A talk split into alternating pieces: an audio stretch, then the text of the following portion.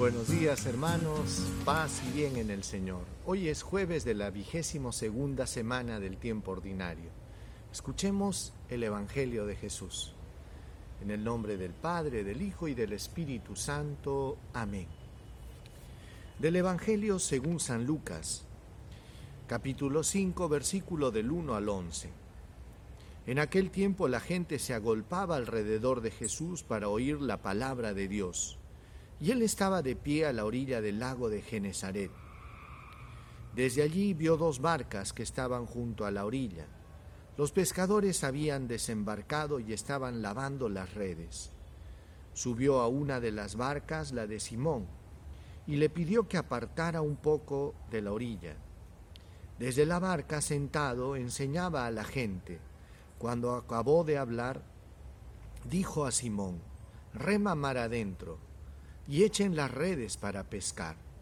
Simón contestó, Maestro, no hemos, nos hemos pasado toda la noche trabajando y no hemos sacado nada, pero si tú lo dices, echaré las redes. Puestos a la obra, pescaron gran cantidad de peces que reventaban las redes. Entonces hicieron señas a sus compañeros que estaban en la otra barca para que vinieran a echarles una mano. Se acercaron ellos y llenaron las dos barcas que casi se hundían. Al ver esto, Simón Pedro se arrojó a los pies de Jesús diciendo, Apártate de mí, Señor, que soy un pecador. Y es que el asombro se había apoderado de él y de los que estaban con él, al ver la cantidad de peces que habían pescado. Lo mismo les pasaba a Santiago y a Juan, hijos de Zebedeo, que eran compañeros de Simón. Jesús dijo a Simón, no temas, desde ahora serás pescador de hombres. Ellos sacaron las barcas a tierra y dejándolo todo lo siguieron. Palabra del Señor. Gloria a ti, Señor Jesús. Hermanos, en este pasaje vemos la vocación de Pedro, el llamado de Pedro. Lucas menciona algunos pequeños detalles que de repente en otros evangelios no estaban tan claros. Aquí Lucas refleja de una manera clara y precisa cuáles fueron estos pormenores.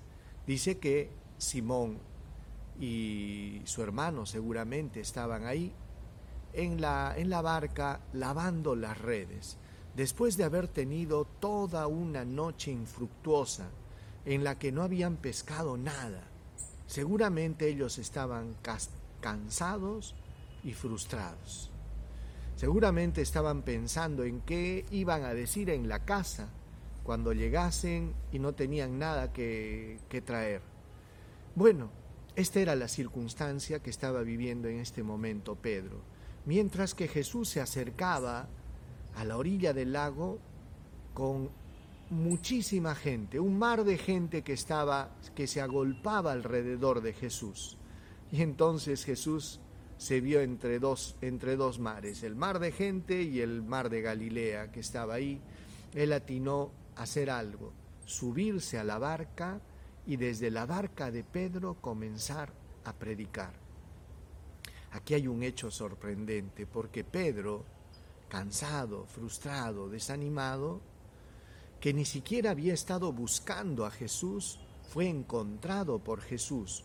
Fue una cuestión circunstancial. La providencia de Dios lo había determinado así. Que aquel hombre que estaba ahí lavando sus redes ahora esté en butaca preferencial. Imagínense que Jesús se sube a la barca de Pedro. Todos querían tocar a Jesús, pero ahora Pedro estaba ahí, con Cristo en su barca. Escuchó pues toda la prédica de Jesús, Jesús terminó de predicar y después de esto le dice a Simón, Simón, rema mar adentro. Y Pedro le dice, Maestro, porque tú me lo pides, voy a, voy a remar mar adentro y vamos a pescar. Pero es, es bueno que sepas que hemos pasado toda la noche intentando pescar algo y no hemos pescado nada. Como les decía, habían tenido toda una noche infructuosa, nada de pesca.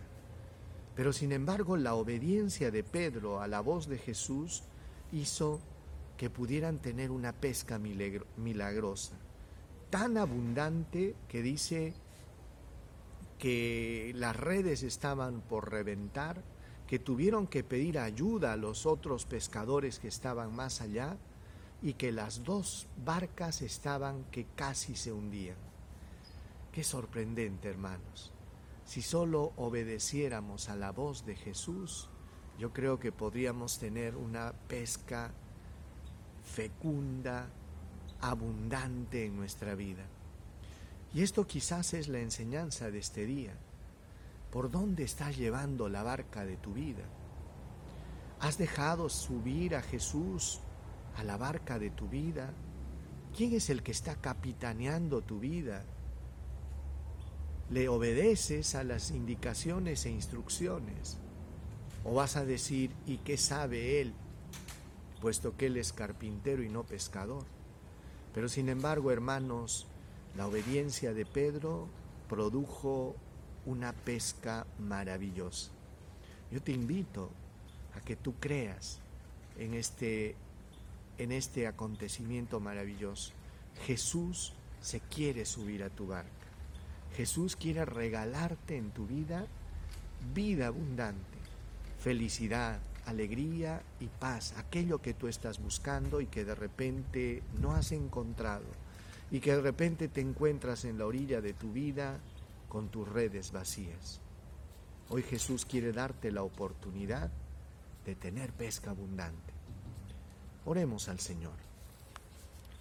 Señor Jesús, no somos nosotros los que te hemos elegido, eres tú quien nos has elegido, Señor. Y te damos gracias, Señor, porque nos pides subir a nuestra barca, entrar a nuestra vida, porque eres un Dios respetuoso, Señor. Reconocemos, Señor Jesús, que tantas veces nuestras redes están vacías, que hay un poco de tristeza, de soledad en nuestro corazón Solo tú lo conoces y solo tú sabes, Señor, lo que hay ahí. Por eso que en este momento te pedimos, Señor Jesús, ayúdanos a llevar la barca de mi vida por donde tú sabes, Señor, y por donde tú quieres.